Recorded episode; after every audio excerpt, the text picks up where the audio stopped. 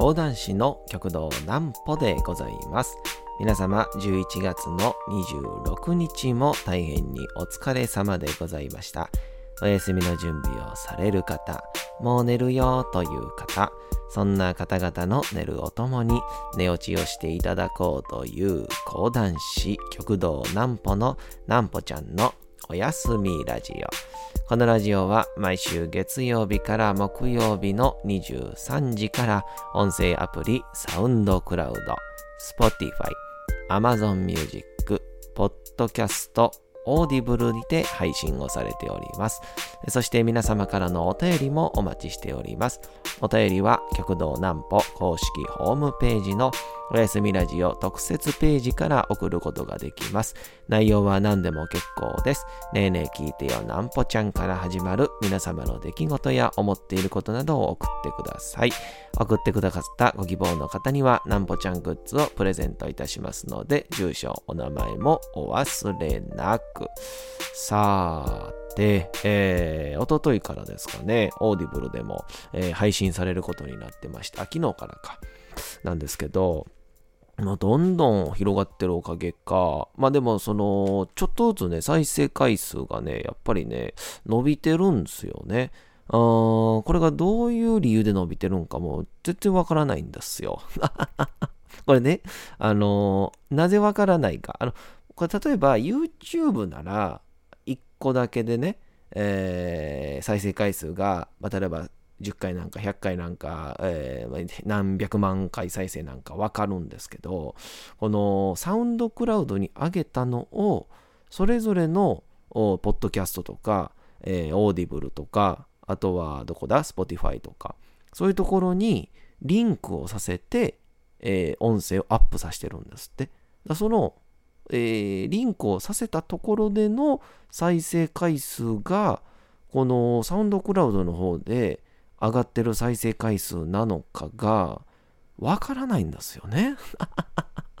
え、そんなことあんのって思うんですけど、もう一個理由があって、何かっていうと、サウンドクラウドが日本語に対応してないっていう、その あの、一応ね、Google 翻訳とかはしてくれるんですよ。そのパソコンが勝手に。だから、大体の意味は全部わかるんですけど、でも、あの全部がこう一応翻訳機能でやってるから、あの、なんか絶妙な日本語なんですよね、全部ね。その、あのまあ、パブリックとかプライベートって言って、これをみんなに公開してるか公開してないかとかね。いやプライベートが公開してない状態ですよ。で、公開してる状態がえパブリック。まあ、公共の場って意味なんでしょうけど、あの公の場って出るんですよね。そのなんかその、なんかね、あの、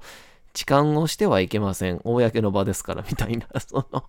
なんか絶妙な表現の仕方っっていうのが、えーされてるので、なんかまだまだ慣れない状況なんですけども、一応私のプロデューサー、有香さんが、一応英語もね、堪能な方でございますんで、えーいろいろとサポートをしていただいておりますので、また今後ね、えーなかなか皆さんにお聞きしやすいように、えー改善していければなと思ったりもしております。え今日はですね、ちょっと皆さんに、え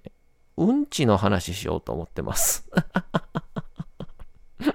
あの、すいません。急に変な癖出たとかじゃないですからね。うん。まあ、ちょっとうんちの話をね、する前に、えーいつも通りのあのコーナー行きたいと思います。なんぽちゃんの今日は何の日？さて、本日は、えー11月の26日でございますね。えーまあまあ、こんな日なんか皆さんご存知の日があると思います。えーさあ、1個目行きましょう。ペンの日。ボールペンのペンですね。ペンの日。日本ペンクラブが制定。あ、こんなんありそうですよね。いいじゃないですか。1935年のこの日、日本ペンクラブが創立をされた。ペンクラブは文学を通じて諸国民の相互理解を深め、表現の自由を擁護するための国際的な文学者の団体である。ペン、PEN は文字を書く道具としてのペンを表すとともに、P は詩人、ポエ、ポエツと劇作家、プレイライツを E は随筆評論家エサシ、エサイスツと編集者エディターズを N は小説家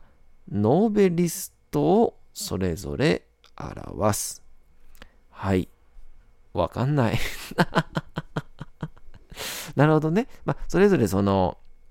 このペンっていうそういう団体のね、えー、この名前、そのペンっていうのがそもそもが、えー、P は詩人、劇作家、E は随筆評論家、で、E は、えー、編集者を、で、N は小説家をそれぞれ表すって意味で、えー、ペンという団体になっていると。えー、これは初めて知りましたね。だから日本ペンクラブはあるんやけども、一応、国際的な文学者の団体もあるんだと。えー、なんか、勉強になっちゃってますね。なんか記念日のね、常に僕ら、揚げ足取りに行ってんのに、ちょっと、これ良くないな。ちょっと、ちょっとね、チューニング合わせますね。えー、来ました。いい風呂の日、こういうの、こういうのね、えー、日本抑揚剤工業会が制定。いいですね。戦闘協会とかじゃないんですね。抑揚なんですね。えー、いい風呂。これはもちろんね、一番初めに思いつくやつでございます。いい風呂でございますね。語呂合わせということで。えー、これも素晴らしいですね。さあ、そしてもう一つが、これね、これがちょっとわからないんですよね。えー、いいチームの日、チームね、あの、ベストチームみたいな、えー、最優秀チームのチームでございますけど、いいチームの日、グループウェアを開発しているソフトウェア会社のサイボーズが制定。1126で、いいチームの語呂合わせ。うん。全然わかんない え？どういうこと？あ、E はわかるんですよね。1126の。で、チームが、どういうことなんやろ ?2、2を2から来てるのかな ?2、t、2、2、2、t、t、t みたいな それやったら、6はね、まあ多分6なんですけど、まあ、無まあ、ひふ、えー、えー、と、えー、む、む、むか。6、ひふみや、え？ひふみよ、いつ、むのむね。むの語呂合わせ。強引やな。これはちょっと強引すぎますね。ちょっと、ましてや、グループ、チームやからなんかスポーツチーム系なんかなと思ったら、サイボーズっていうあの、ソフトウェア会社っていうね、うん、ちょっとこれは審議ですね。どういう風に決まったんかなこれ、グループやソフトウェアやからサイボーズか、なんか坊主やからね、わかんないですけど、なんか8、8, なんか8月8日とか、なんか丸が多いとか、あとは何でしょう、うーん、まあなんか、あとは、何でしょうね、こう、なんかぼ、なんか人っぽいじゃないですか、蜂って、なんか雪だるまみたいな感じで。だから8月8日では坊主みたいな感じでもいいと思うねんけどな。いいチームか。うん。ちょっとこれは、えー、クレーム入れたいと思います。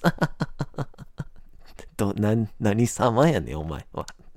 えー、そんなわけでございましてね、ありがとうございます。あと一つがね、これは知りませんでした。独立記念日で、モンゴルの独立記念日らしいですね。1926年のこの日、1921年に中華民国から、えー、独立をしていたモンゴルで、ソ連の支援により、モンゴル人民共和国が成立をしたと。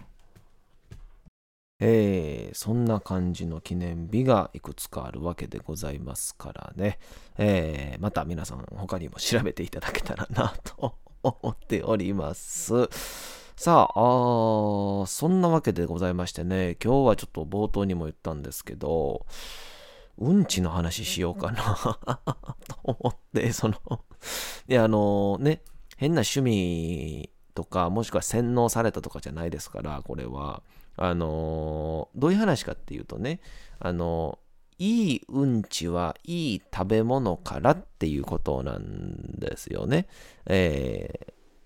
何を言ってるんだって思われるかもしれないんですけど、あのね、えっと、そもそも何からこう始まったかって言いますと、とりあえず今日の、本当に今日ですよ。11月の26日の、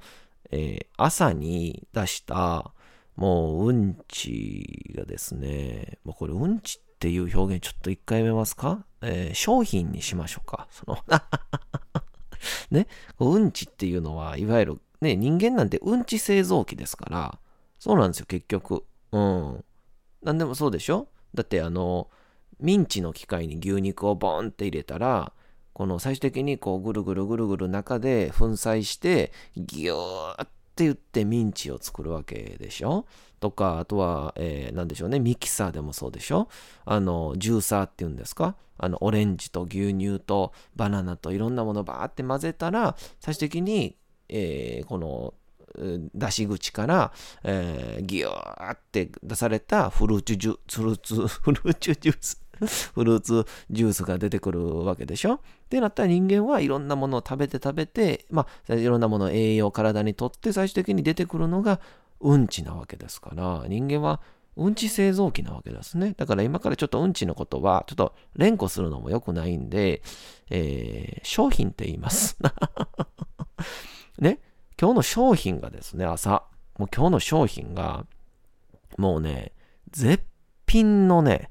もう絶品やったんですよ。もう完璧な商品やったんですよ。で、あのー、昔から結構その、なんていうんですかね、この商品が、完璧な商品が出ると、ちょっとやっぱ嬉しくなっちゃうんですよね。ああ、今日もいいの出たな、みたいな。まあでもこれって結構人間のね、健康の、えー、バイタリティを表すとか言うじゃないですか。お腹の調子とかね、言うじゃないですか。で、これ、さらに僕がその、まあ元、昔からちょっと健康オタクじゃないけど、まあそういうのに意識はあったんですけど、さらに意識を持ち始めたのが、えっと、僕の奥さんが介護士をやってるんですよね。えー、特別養護老人ホームで。で、介護士をやっていて、で、そこで奥さんが、あの、なんかね、介護者の方々って、基本的にこの、排便うん、もう、排便って言うてもた。その、商品でね、商品の状況で、その介護者のお腹の状況とかを必ず見るようにされてるそうなんですね。だから、えー、それを、数値っていうのが、えっと、1から7あるんだと。1が硬い、7が緩い、間でだいたい4ぐらいが一番ベストみたいな感じの、そういうのがあるんですけど、で、プラス、その、大きさっていうのが、A とか B とか C ってのがあるんですよ。で、A がバナナ2本分、B がバナナ1本分、C がバナナ半分っていう。で、それでその日の、体調とかがわかりますっていう。いや、これ僕本当にすごいなと思って、あ、もう、もしかし自分ももしかしたら、そう、最終的にはそういう場所に入るかもしれないわけですけど、あもう今のね、感覚で思ったら、なんかちょっと恥ずかしいなと思うかもしれないけど、まあ自分自身がね、年齢重ねてきて自由に動かんなってなった時に、そういう方々がですよ、本当に大変な中で、えー、自分のその商品を見て、健康管理をしてくれてるっていう、ましてその健康管理の基準がそうやってあるっていうこと自体がやっぱもうすごいなと僕思って、で、それを当時奥さんと喋ってた時に、あの、自分自身の出たもの、商品を毎日あのメモをするといいよって言われて、そしたら、あ、今日、今週ちょっと緩い商品だなとか、なんか先週は硬い商品だったのになとか、そういうのが分かると、非常にこう自分の健康状態が分かるんだと。で、その健康状態がわかるっていうだけじゃなくて、これね、これね、次のステップがあるんですよ。これね、次のステップ何かっていうと、これね、いやもう聞いてる人全然意味わかんなくなると思いますよ。で、これね、もうやったら絶対にわかるんですけど、いい商品作りたくなるんですよね。え？お前何言ってんねんって思ってるでしょ？これね、一回でもいいから体験してみてください。いい商品できなかった時のフラストレーション、半端ないですから。だから、あの、いい商品を作るには、いい素材を手に入れないといけないわけですよ。そして、いい素材をいい状態で調理しないといけないんですよ。製作しないといけないんですよ。ってなってくると、製作工場の、またこう、なんて言うんでしょう、状況が、できればいい環境じゃないといけなくなるんですよね。働く人もちゃんといないといけないし、働く環境もきれいじゃないといけないし、最終的に働く場所に力が必要になるんですよね。で、この力っていうのが何かっていうと、排便に必要な腹筋やったりとか、この働く環境っていうのはこれ腸内環境ですよね。腸の中がきれいですかとか。そしてもう一個が、えー、このえー、この、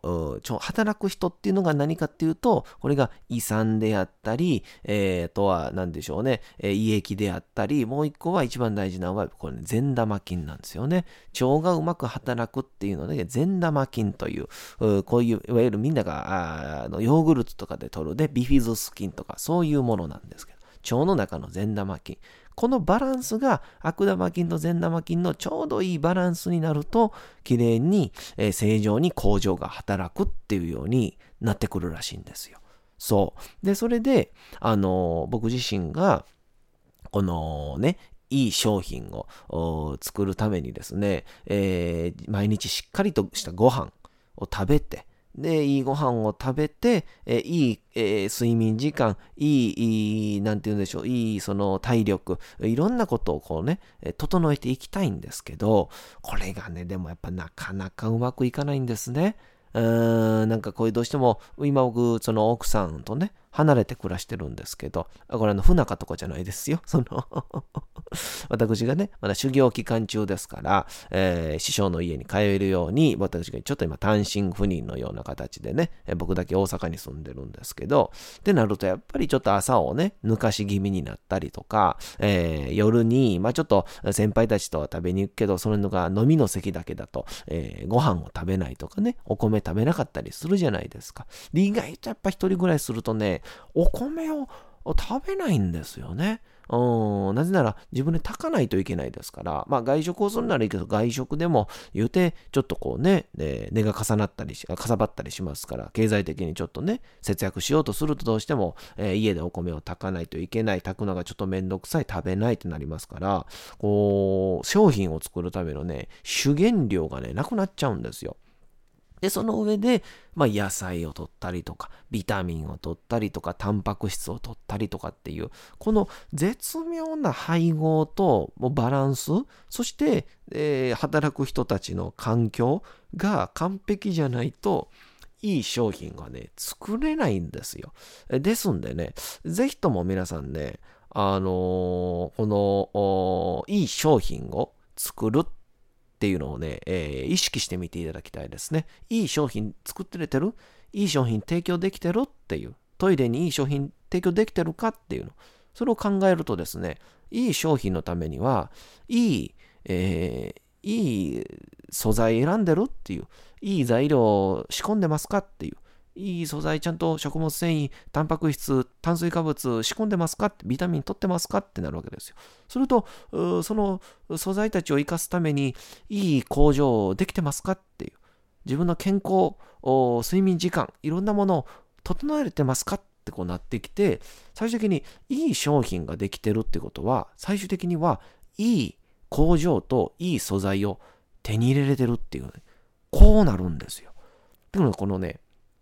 帰結法というね、このゴールが見えてから、ゴールを見て、その他の原因を探るという、この帰結法という形でですね、えー、ぜひとも皆さん、あのー、いい商品を作るというところにね、えー、意識してみてはいかがでございましょうかというですね、えー、うんちはいい食事かなっていうお話でございましたけども、えー、もう限界だよって人はもう切ってください。えー、そんなわけでございましてね、えー、うんチの話も時折したいと思います。さあ、そんなわけで昨日から新しく始まりました江戸川乱歩の D 坂の殺人事件。本日第2回目でございます。お聴きください。お次のコーナー行きましょう。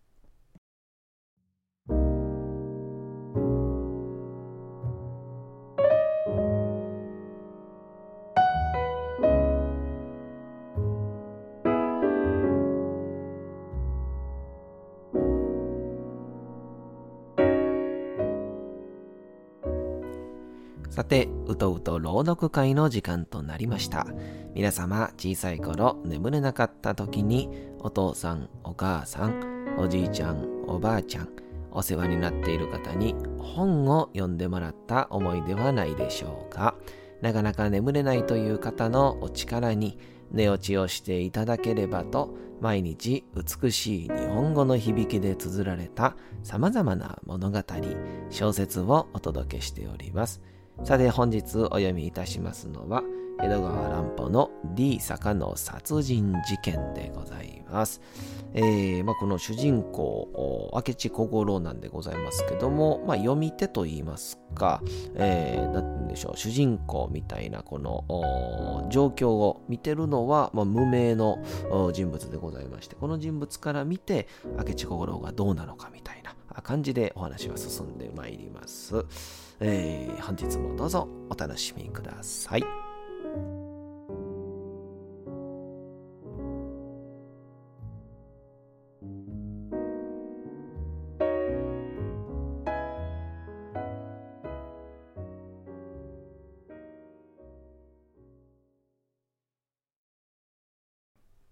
D 坂の殺人事件江戸川乱歩。私が近頃、この白梅県で知り合いになった一人の妙な男があって、名前は明智小五郎というのだが、話をしてみるといかにも変わり者で、それで頭が良さそうで、私の惚れ込んだことには、探偵小説好きなのだが、その男の幼馴染の女が今ではこの古本屋の女房になっているということを、この前彼から聞いていたからだった。二三度本を買って覚えているところによれば、この古本屋の細君というのが、なかなかの美人で、どこがどういうではないが、なんとなく官能的に男を引きつけるようなところがあるのだ。彼女は夜はいつでも店番をしているのだから、今晩もいるに違いないと、店中をと言っても、二軒半間口の手狭な店だけれども、探してみたが誰もいない。いずれそのうちに出てくるだろうと、私はじっと目で待っていたものだ。だが、女房はなかなか出てこない。で、いい加減面倒くさくなって、隣の時計屋へ目を移そうとしている時であった。私は、ふと、店と奥の的の境に閉めてある障子の格子戸がぴっしゃり閉まるのを見つけた。その障子は、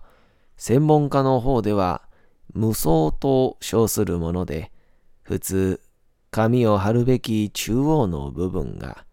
細かい縦の二重の格子になっていて、それが開閉できるのだ。はて、変なこともあるものだ。古本屋などというものは、万引きされやすい商売だから、たとえ店に番号していなくても、奥に人がいて、障子の隙間などからじっと見張っているものなのに、その隙見の箇所を塞いでしまうというのはおかしい。寒い自分ならともかく、9月になったばかりのこんな蒸し暑い晩なのに、第一、あの障子が閉じきってあるのから変だ。そんな風にいろいろ考えてみると、古本屋の奥の間に何事かありそうで、私は目を移す気にはなれなかった。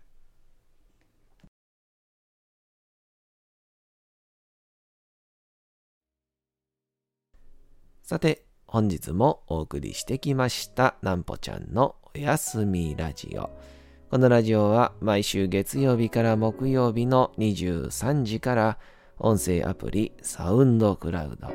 Spotify、Amazon Music、Podcast、Audible にて配信をされております。また、金曜日24時からは、極道南歩の YouTube チャンネルにて、おやすみラジオとは打って変わって、南歩ちゃんの夜更かししちゃっていいじゃないと題したライブ生配信も行っております。チャット機能などのコメントもいただきながらの生配信ですので、ぜひともお越しください。そして皆様からのお便りをお待ちしております。お便りは極道南歩公式ホームページのおやすみラジオ特設ページから送ることができます。内容は何でも結構です。ねえねえ聞いてよ、なんぽちゃんから始まる皆様の日々の出来事や思っていることなどを送ってください。送ってくださったご希望の方には、なんぽちゃんグッズをプレゼントいたしますので、住所、お名前もお忘れなく。お休み配信、YouTube ともどもにチャンネル登録をよろしくお願いいたします。というわけでございまして皆様11月の26日も大変にお疲れ様でございました。明日も皆さん街のどこかでともどもに頑張って夜にまたお会いをいたしましょう。なんぽちゃんのおやすみラジオでございました。それでは皆さんおやすみなさい。すやすやすやー。